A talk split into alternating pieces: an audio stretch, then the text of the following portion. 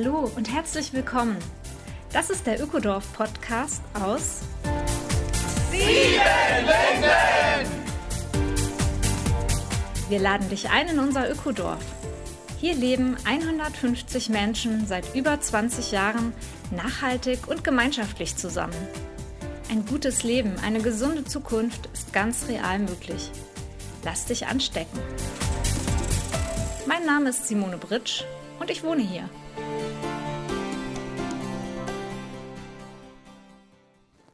Hallo, herzlich willkommen, Folge 34, Ökodorf Podcast aus Siebenlinden. Heute zum Gemeinschaftskompass. Hast du dich eigentlich auch schon mal gefragt, warum manche Gruppen scheitern und andere erfolgreich sind? Nachhaltige, gemeinschaftliche Projekte und Initiativen brauchen gute Werkzeuge, um langfristig ihre Vorhaben umsetzen zu können, auch um die Mitwirkenden zusammenzuhalten. Eva Stützel ist Gründungsmitglied des Ökodorfes Siebenlinden, Gemeinschaftsberaterin und sie liefert mit dem Gemeinschaftskompass Antworten zu Projektdesign, Gruppendynamik, Finanzierung und so weiter. In diesem Podcast stellt sie fünf Fehler vor, die Gruppen und Teams von vornherein vermeiden können. Und ich verrate schon mal eins, es geht auch ums Feiern. Hallo Eva. Hallo Simone. Schön, dass du dir Zeit genommen hast und dass wir jetzt über den Gemeinschaftskompass sprechen und darüber, wie Fehler in Projekten, in nachhaltigen Gruppenaktionen vermieden werden können. Ja, Eva, du hast ja den Gemeinschaftskompass nach sehr, sehr vielen Jahren sieben Linden Lebens, Liebens, Leidens entwickelt. Ähm, erzähl uns erstmal, was ist das überhaupt für ein Tool? Gemeinschaftskompass. Ja, wie man aus dem Namen schon hören kann, ist er gedacht als Orientierungshilfe für gemeinschaftliche Projekte. Und entstanden ist es so, dass wir, also ich mache seit vielen Jahren, seit 2004 berate ich andere Gemeinschaften und auch zusammen mit einem Kollegen, der es auch mit aufgebaut hat. Und nachdem wir das über zehn Jahre gemacht haben, haben wir gesagt, eigentlich kennen wir so viele Modelle und keins davon passt so ganz richtig auf unsere Erfahrung. Und man kann schon sagen, dass wir mit unserem Projekt, also wir haben was ziemlich Utopisches umgesetzt. Und was hat eigentlich dazu beigetragen, dass wir das geschafft haben? Und da haben wir uns einen Winter lang hingesetzt und Kärtchen beschrieben und Whiteboards bemalt und versucht so für uns auszuwerten, was hat uns eigentlich erfolgreich gemacht? Wo waren die, die Punkte, wo es hätte scheitern können? Warum sind wir nicht gescheitert? Und was ist die Essenz davon?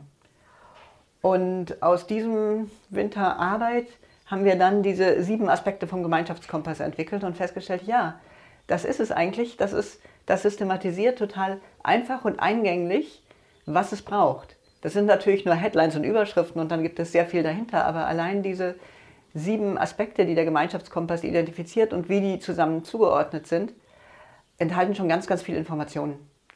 Und seitdem arbeite ich damit. Mein Kollege hat dann leider sich für einen anderen beruflichen Weg entschieden, sodass ich dann erstmal allein damit losgegangen bin. Aber inzwischen gibt es auch schon viele andere Leute, die damit arbeiten, weil ich ja seit Jahren Seminaren dazu gebe. Der Gemeinschaftskompass ist natürlich geeignet für Gemeinschaften, für Menschen, die zusammen leben, aber nicht nur. Wenn ich dich richtig verstehe, dann ist es auch eine Methodensammlung für nachhaltige Projekte, für gemeinschaftliche Vorhaben. Nenn mal vielleicht ein paar Beispiele. Wer kann den Gemeinschaftskompass denn noch nutzen? Also alle Menschen, die gemeinschaftlich etwas in der Welt verändern wollen, können ihn nutzen. Unsere Lebensgemeinschaftsprojekte sind sowas wie Dampfdruckkessel von gemeinschaftlichen Initiativen, weil wir einfach in sehr, sehr vielen Aspekten gemeinsam aufeinander, miteinander was tun, aufeinander angewiesen sind, uns gegenseitig konfrontieren. Und ich glaube, deswegen haben wir in, diesen, in dieser Art von Projekten, es sind ja nicht nur wir aus Siebenlinden, die da gute Erfahrungen haben, auch aus anderen Projekten, einen starken Druck entwickelt, da zu lernen, wie man damit umgeht und wie man das am besten surft, diese Art von gemeinschaftlichen Prozessen. Aber überall, wo Menschen gemeinschaftlich etwas verändern wollen, tauchen die gleichen Probleme auf. Also die, die menschlichen Prozesse sind überall gleich. Und gerade in politischen Initiativen, in äh, Urban Gardening, in Transition Town Initiativen, in freie Schulinitiativen, in Tauschringen, es ist immer das Gleiche. Also es sind Menschen, die Lust haben, etwas zusammen zu machen. Zum einen, die eine gemeinsame Intention haben, aber die einfach auch das Ganze machen, weil sie oder vor allem dabei bleiben dann, wenn das Gemeinschaftliche Spaß macht und sie befriedigt. Und deswegen ist der Gemeinschaftskompass so wichtig. Wenn man denkt, man muss nur die äußeren Sachen organisieren, dann wird das ziemlich schnell ziemlich schwierig. Und ja, von daher würde ich sagen, der Gemeinschaftskompass ist für alle Initiativen, wo Menschen gemeinschaftlich etwas bewegen wollen und wo sie von der Ethik geleitet werden, die von Achtsamkeit gegenüber sich selbst, anderen Menschen und der Natur geprägt ist. Weil das ist die Ethik, die dem Gemeinschaftskompass zugrunde liegt.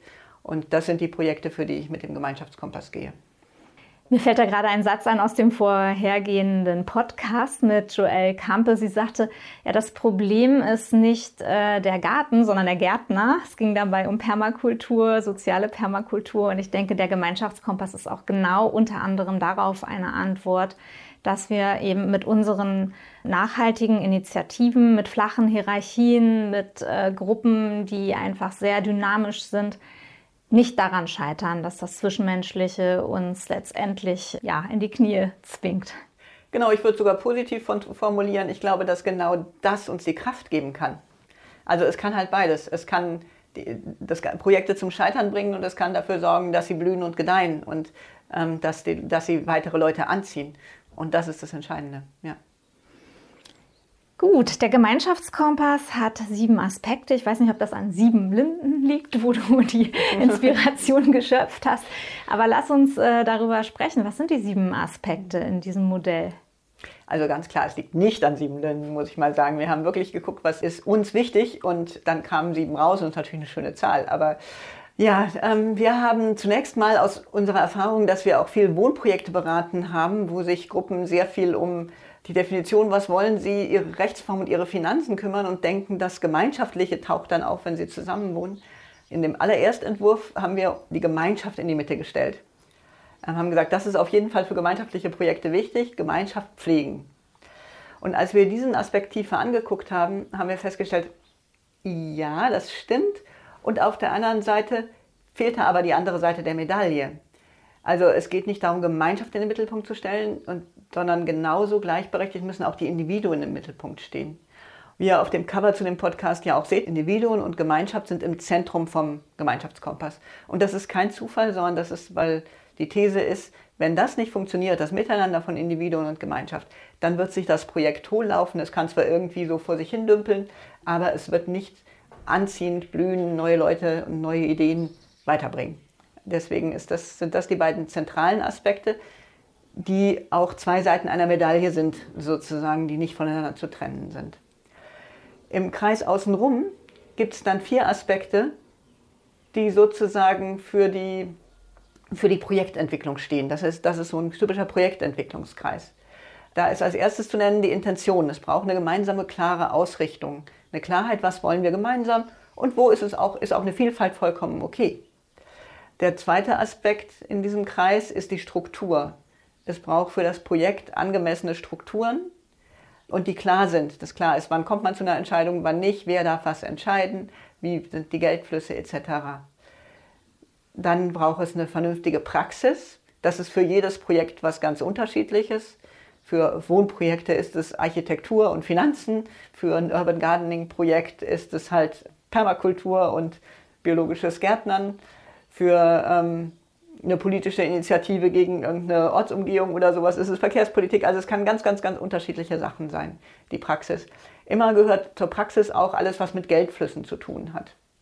Der letzte Aspekt in diesem Kreis ist am wenigsten selbsterklärend, den habe ich Ernte genannt. Vielleicht sollte man ja auch Erntedank nennen, weil es geht darum, die Früchte der Arbeit zu genießen. Es geht darum, nicht nur zu schaffen, schaffen, schaffen, sondern immer wieder innezuhalten und zu schauen, wo sind wir gelandet? Wo wollten wir eigentlich hin und wo sind wir gelandet? Da steckt das Lernen drin, das Feedback einholen, das Würdigen und Wertschätzen. Der Aspekt Ernte wirkt auch sehr stark wieder auf die Individuen und Gemeinschaft durch das Lernen, durch, dadurch, dass es erinnert, dass wir jeden einzelnen Beitrag wertschätzen und würdigen sollten. Und der siebte Aspekt im Gemeinschaftskompass, der in der Visualisierung dann außen rum ist quasi, das ist die Welt. Weil unsere Projekte finden nicht im luftleeren Raum statt, sondern sie finden in dieser Welt statt, in dieser Gesellschaft mit ihren ganzen Einschränkungen und Möglichkeiten. Also wir können Synergieeffekte schaffen, die uns vorantreiben und dafür sorgen, dass Dinge richtig gut laufen. Wir können ähm, gegen Mauern rennen, wir können, es können Sektenkampagnen gegen Projekte losgetreten werden, die Projekte zerstören. Und es gibt alle Gesetze und Rahmenbedingungen dieser Welt. Es gibt Unterstützerinnen und da ein eine Kompetenz aufzubauen, möglichst viele Synergieeffekte zu schaffen und damit wirksamer zu wirken. Dafür steht der siebte Aspekt Welt. Um das nochmal so bildlich auch zusammenzufassen, im Zentrum steht das Individuum und die Gruppe, ich und wir. Außen im Kreis ist die Welt und alles, was äh, an Wechselwirkungen zwischen diesem Vorhaben und eben der Umgebung der Realität letztendlich da ist. Und dann gibt es vier konkrete Schritte auch in Projekten, wo Menschen lernen können, ihr Projekt sinnvoll zu gestalten, so als Projektzyklus letztendlich auch. Mhm. Genau, dieser dieser Kreis ist im Prinzip so ein Projektentwicklungszyklus und das sind tatsächlich vier Handlungsebenen. Individuen, Gemeinschaft, Projekt und Welt. So, man kann es auch so als vier Handlungsebenen sehen im Gemeinschaftskompass und, und vier Handlungsprojektentwicklungszyklus. Wo, wo will ich hin? Wie setze ich es um? Umsetzen und Auswertung. Das ist sozusagen dieser Projektentwicklungskreis. Ja, da ist auf jeden Fall viel System auch hinter, viel Erfahrung, wie ich raushöre. Und damit das jetzt mal so ganz plastisch wird, hast du uns fünf typische Fehler mitgebracht, Eva, die du beobachtet hast in Sieben Linden, aber auch in den vielen Projekten, die du berätst. Du bist ja auch viel unterwegs, so in ganz Deutschland. Und ähm, ja, wir wollen einfach mal beispielhaft jetzt in der zweiten Hälfte von diesem Podcast fünf ähm, Fehler letztendlich vermeiden, auch wenn Menschen gerade sich auf den Weg machen mit ihren neuen Projekten. Also, was ist denn ein Fehler? Nummer eins. Ja, ein ganz häufiger Fehler ist, nicht klar zu haben, was man eigentlich wirklich gemeinschaftlich will und was nicht. Wir gehen davon aus, dass wir wollen ja alle das Gleiche und sprechen da aber nicht drüber, was wir wirklich gemeinsam wollen. Und so denkt der eine, also in unserer Geschichte ist halt der Klassiker da das Thema mit der Tierhaltung und dem Veganismus. Für die einen war klar, ein ökologisch nachhaltiges Projekt kann im Prinzip nur vegan sein wollen. Und wenn das noch nicht alle sind, dann liegt es daran, dass sie das vielleicht noch nicht ganz schaffen, aber dass sie dorthin wollen. Und für andere war klar, ein ökologisch nachhaltiges Projekt mit Selbstversorgung beinhaltet auch in einem kleinen Rahmen äh, Tierhaltung und auch das Schlachten von Tieren und das Konsumieren von tierischen Produkten. Und das hatten wir am Anfang nicht geklärt. Und so hat uns dieses Thema zehn Jahre lang als Kernkonfliktthema unseres Projektes begleitet. Wir haben dann tatsächlich eher einen Kompromiss gefunden. Also es gibt, wir tendieren zwar immer zu Win-Win-Situationen, aber manchmal funktioniert das auch nicht, mit dem wir jetzt schon seit über 15 Jahren leben und der seine Schwierigkeiten hat, aber auch, auch irgendwie gangbar ist. Ja, und das ist einfach wichtig. Was wollen wir wirklich zusammen? Wo ist unsere gemeinsame Ausrichtung und wo nicht? Und es braucht nicht, also interessant ist auch gerade, dass oft kommen Projekte zu mir und sagen, wir haben einfach zu wenig gemeinsame Intention. Es ist auch okay, nur eine kleine gemeinsame Intention zu haben. Aber schwierig wird es dann, wenn die einen nur schön miteinander leben wollen und die anderen wollen, dass man sich jede Woche trifft und über alles austauscht. Und, ähm, oder eben die also die einen wollen, dass wir ein ganz ökologisch ausgerichtetes Projekt sind und die anderen ähm, das aber im Privatbereich lassen wollen. Von daher ist wichtig klarzumachen, was ist das, was wir wirklich von allen Menschen in dem Projekt erwarten. Das ist jetzt ganz klar dieses für, für Lebensgemeinschaften und Wohnprojekte wirklich ein, ein Essential sozusagen, diese Eckpunkte zu formulieren. Aber für alle Initiativen, wie viele Initiativen hat es jetzt in der Corona-Zeit zerlegt, weil sie unterschiedliche Ansichten zu Corona hatten? Und da ist halt auch wichtig, sich zu fragen, gehört das zu dem, wo es uns wichtig ist als Initiative, dass wir eine gemeinsame Ausrichtung haben? Oder müssen wir einfach feststellen, ey, hier sind wir einfach unterschiedlich. Und wir gehen, also jedenfalls die meisten Projekte, die ich begleite, gehen für eine kulturelle Diversität und unterschiedliche Weltsichten. Und dann anzuerkennen, okay, hier haben wir unterschiedliche Weltsichten. Und das, das ist ein sehr feiner Grad. Das klar zu machen ist sozusagen das Erste. Was ist das, was wir wirklich gemeinsam wollen und von allen erwarten? Das ist, wenn das nicht klar ist, und gerade in Gemeinschaftsprojekten ist, finde ich das sogar wichtiger als mit, mit guten Freunden, mit Menschen, die man sehr gut, gut kennt, was zu machen. Wenn wir ein, ein Projekt haben, in dem wir für was gehen, ist es wichtig, dass das Ziel klar ist. Ist noch wichtiger, als dass wir die Leute schon am Anfang kennen. Das ist dann die Gemeinschaftspflege, das ist vielleicht gleich der Fehler Nummer zwei. Der Fehler Nummer zwei ist sozusagen, dass wir denken, das Miteinander, das kommt von alleine und das gute Miteinander von Individuen und Gemeinschaft. Das kann auch durchaus einfach auf dem Weg kommen, aber gerade wenn es schwierig wird, dann trägt das oft nicht mehr. Und dann ist es wichtig, eigentlich schon vorher Basis gelegt zu haben für eine gute Kommunikationskultur. Also eine, eine gute Kommunikationskultur in Zeiten, in denen es gut läuft, schaffen und daran ganz bewusst arbeiten, um dann in schlechten Zeiten darauf zurückgreifen zu können, ist eins der anderen wichtigen Punkte. Und einfach nur davon auszugehen, dass das funktioniert, weil wir das ja alle können, ist ein Fehler. Und der Gemeinschaftskompass hat ja auch für ähm, all diese Felder einzelne Tools und Werkzeuge, die du auch teilweise selber unterrichtest. Was wäre jetzt mal so ein Beispiel dafür? Was empfiehlst du Gruppen, um eben von Anfang an eine gute Kommunikationskultur aufzubauen? Um dieses Miteinander von Individuum und Gemeinschaft zu stärken, gibt es eine Vielzahl von Methoden. Eins, was mir dabei wichtig ist, ist, schaffe immer wieder auch die Möglichkeiten zu Zweierbegegnungen und kleinen Gruppen nicht nur in der großen Gruppe zu sprechen. Hilfreich ist es häufig auch in Runden zu sprechen mit einem Redeobjekt, dass wirklich jeder drankommt und Menschen, auch Menschen, die sich vielleicht nicht in der Großgruppendiskussion nach vorne drängeln, sprechen. Auch einfach das Schaffen des Raumes, in einem Kreis zu sitzen und nicht in einer Frontalsituation, ist allein schon eine wichtige, ein wichtiger Schritt zu einem anderen Miteinander. Möglichkeiten zu schaffen, in denen Menschen sich auch mit ihren Schwächen zeigen, ist ein anderes ganz, ganz wichtiges gemeinschaftsbildendes Tool. Oder indem wir über Themen sprechen, über die wir sonst nicht sprechen, indem Fragen gestellt werden, die eher ein bisschen intim sind. Das, da muss man die richtige Balance finden. Aber sprechen über Dinge, über die wir sonst nicht sprechen, schafft Verbindung und Vertrauen. Ja, Du hast da ganz konkrete Werkzeuge, kannst jeweils auf die Gruppe auch eingehen und genau rausarbeiten, welche Kommunikationstools passen. Was kann man auch selber leicht erlernen, um dann letztendlich auch ohne ständige Gemeinschaftsberatung sehr gut alleine ins Gehen zu kommen mit dem Vorhaben. Fehler Nummer drei, Eva. Was hast du noch beobachtet? Was läuft andernorts oder hier schief? Ja, also ein Klassiker gerade bei ländlichen Gemeinschaftsprojekten ist es, jemand hat ein Haus, das im schlimmsten Falle schon seit Generationen der Familie gehört, der alte Bauernhof, und lädt da Leute ein, um mit denen eine Gemeinschaft zu machen. Man kann wunderbar gemeinschaftlich mit seinem Vermieter auf dem familiären Bauernhof zusammenleben. Das ist keine Frage. Aber wenn man eine Gemeinschaft machen will, von der man sagt, dass sie auf Augenhöhe ist, dass wir alle sozusagen die gleichen Rechte haben, dann funktioniert es nicht, wenn wir im Eigentum einer Person davon sind. Und das passiert echt sehr, sehr häufig. Und es geht auch dann oft ein paar Jahre gut, weil man es einem gar nicht so bewusst ist. Aber irgendwann fällt es ganz fürchterlich den Leuten auf die Füße. Und von daher ist es echt so ein Standardfehler, ein Gemeinschaftsprojekt auf Augenhöhe im Eigentum eines, eines oder einer kleinen Gruppe zu machen. Das wird nie auf Augenhöhe sein. Gemeinschaft auf Augenhöhe braucht gemeinschaftliche Besitzverhältnisse.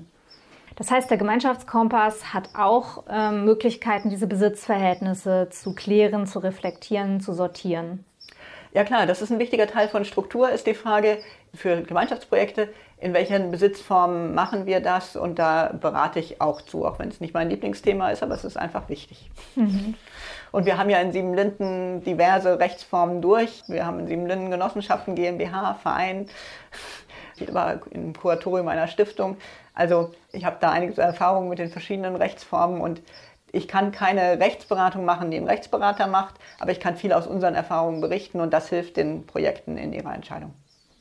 Ja, ein vierter Fehler jetzt bitte noch. Was äh, läuft schief und wie kann es äh, vermieden werden, gleich von Anfang an mit bedacht werden?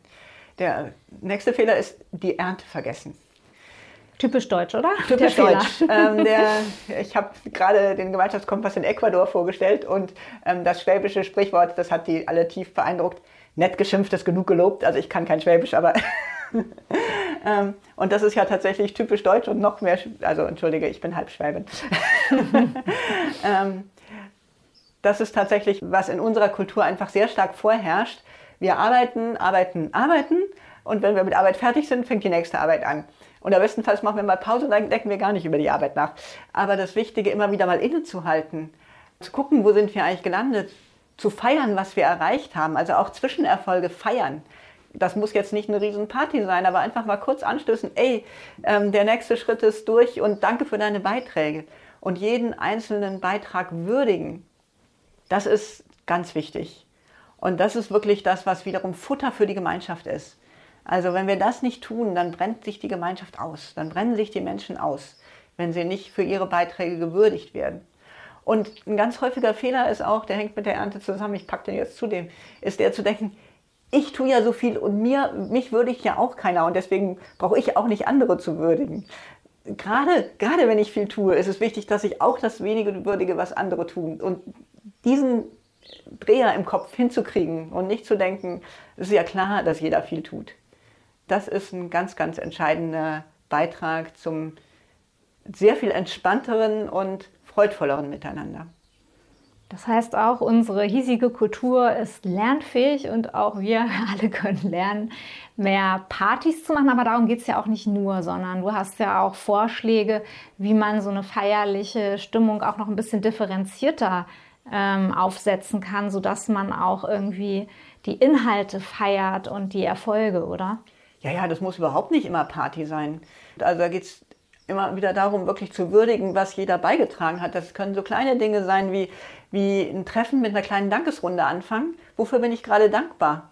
Ich danke dir für das Gespräch, was wir gestern Abend hatten. Es hat mir interessante Einsichten gegeben. Solche kleinen Dinge. Also es geht nicht um ständig Party, wobei meine Party auch was Schönes ist. Aber das ist nur ein Teil davon. Ähm, und das Wesentliche ist dieses Dankbarkeit, Wertschätzung ausdrücken und auch Feedback geben, auch die schwierigen Punkte ansprechen. Auch das gehört zur Ernte, die auf eine Art ansprechen, aber dass sie konstruktiv die Menschen weiterbringen. Also diesen ganzen Ernteaspekt zu vergessen, ist wirklich Gift für jedes Projekt. Das mit der Dankesrunde finde ich jetzt einfach auch ein schönes Beispiel. Ähm, das kann jede und jeder umsetzen. Das macht Sinn in jedem Team, in jeder Nachbarschaft, in allen äh, Kontexten ab und an mal die Sitzung zu starten. Es kostet einen letztendlich fünf Minuten und macht so einen Unterschied für die Stimmung. Das kann ich wirklich auch aus eigener Erfahrung bestätigen. Ja, der letzte Fehler, den wir heute besprechen. Fehler Nummer 5, Eva. Fehler Nummer 5 ist, sich als einsamer Kämpfer in der Welt zu sehen, der gegen alle Widrigkeiten der Welt ankämpfen muss. Und in allem, was einem begegnet, vor allem Feinde und weniger Partner zu sehen, mit denen wir ähm, was bewegen können. Weil wir können Konkurrenz und Gegnerschaft aufbauen und wir können Synergieeffekte aufbauen. Und ich finde es total wichtig zu schauen, wo können wir Synergieeffekte aufbauen, weil das gibt uns Kraft. Und auch mit Menschen und Organisationen, die jetzt nicht 100% auf unserer Wellenlänge sind, können wir trotzdem Synergieeffekte aufbauen und Dinge, Dinge erreichen. Und diese Haltung nach Partnern und Synergie zu gucken, ist für mich eine ganz entscheidende, die aus dem Faktor Welt sozusagen kommt. Und ich habe da auch gerade zum Beispiel im Umgang mit Ämtern und Genehmigungsbehörden, wir haben oft die Erfahrung gemacht, dass sie sehr hilfsbereit sind. Dass wenn ich hingehe und sage, ich habe hier ein Problem und Sie sind diejenigen, die hier Genehmigungsgewalt haben und die hier was wissen und wie können wir dieses Problem lösen, dann haben wir ganz oft Unterstützung gekriegt, dieses Problem zu lösen. Und ich kenne so viele Projekte, die sagen, oh, und wieder diese scheiß Ämter und die, ähm, die legen einem wieder lauter Steine in den Weg.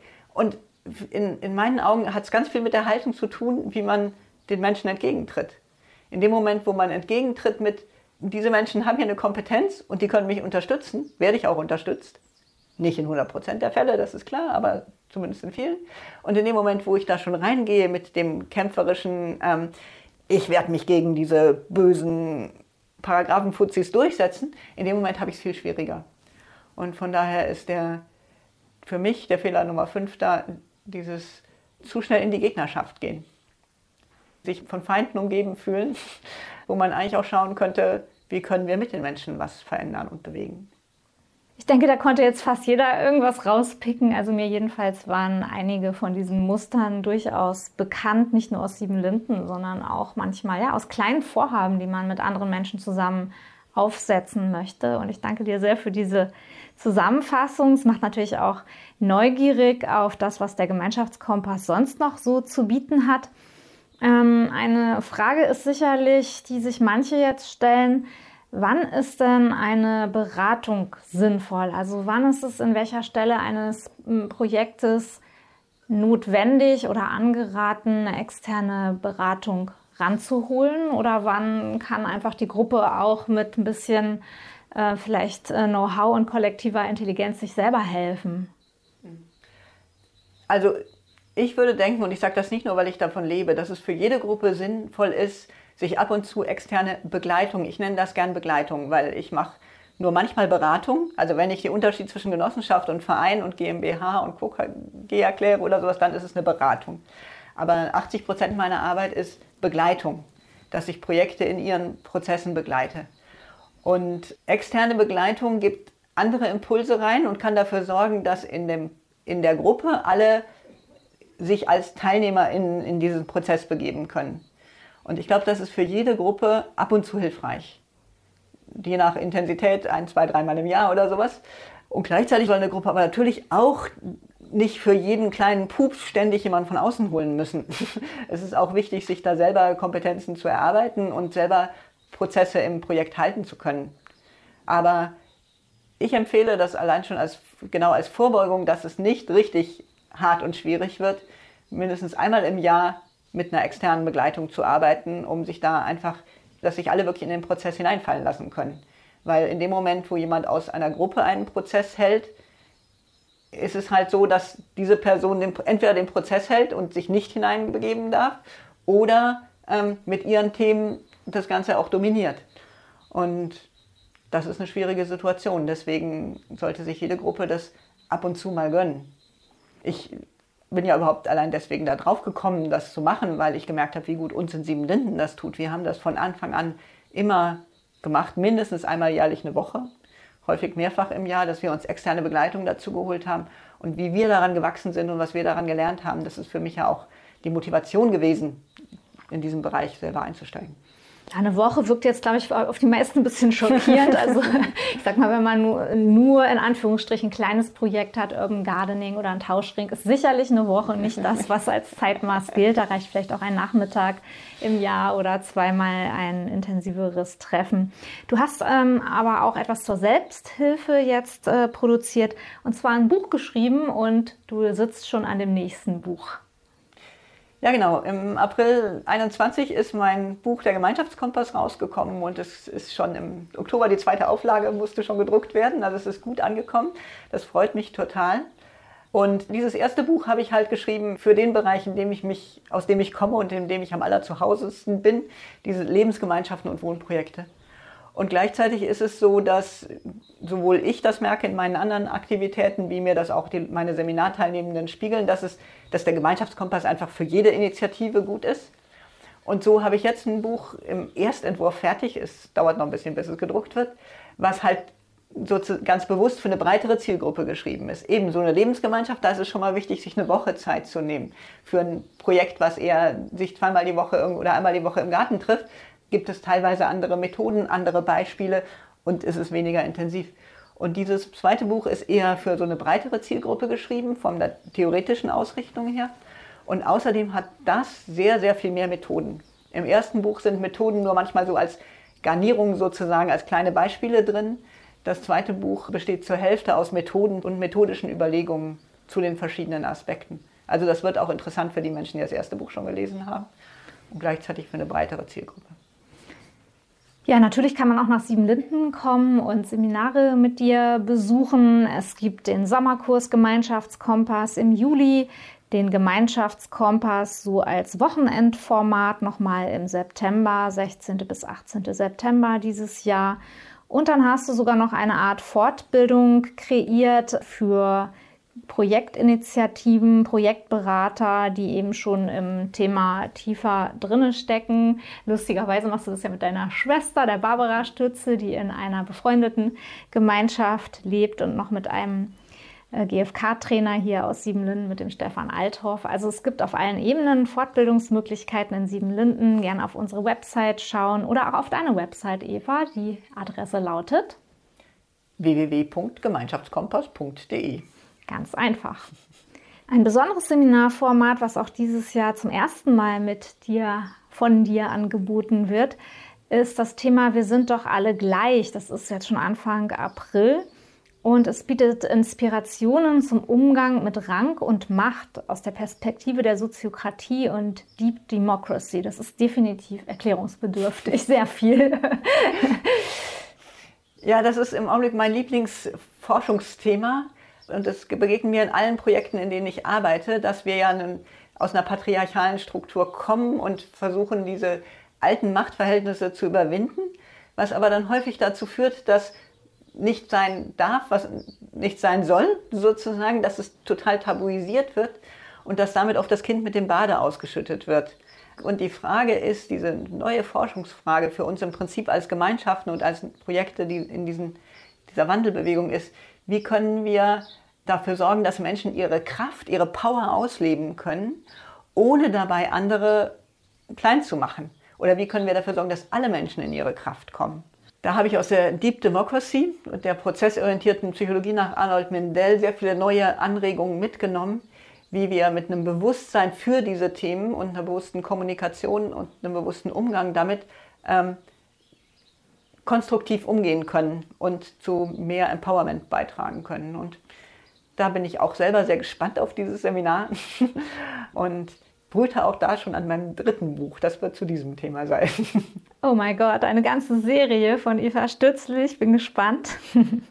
ja, ich denke, es kam sehr gut rüber, dass äh, es eben nicht ausreichend ist, als Initiative sich einfach auf das Sachthema zu stürzen, das zu beackern und äh, so ja auf dieser Ebene von Projekt und Materie und ähm, Output zu bleiben, sondern sich wirklich mehr ganzheitlich letztendlich auch als ganzer Mensch, ja, mit allen Aspekten, die einen so ausmachen, die die Gruppe prägen, diesen Vorhaben zu widmen.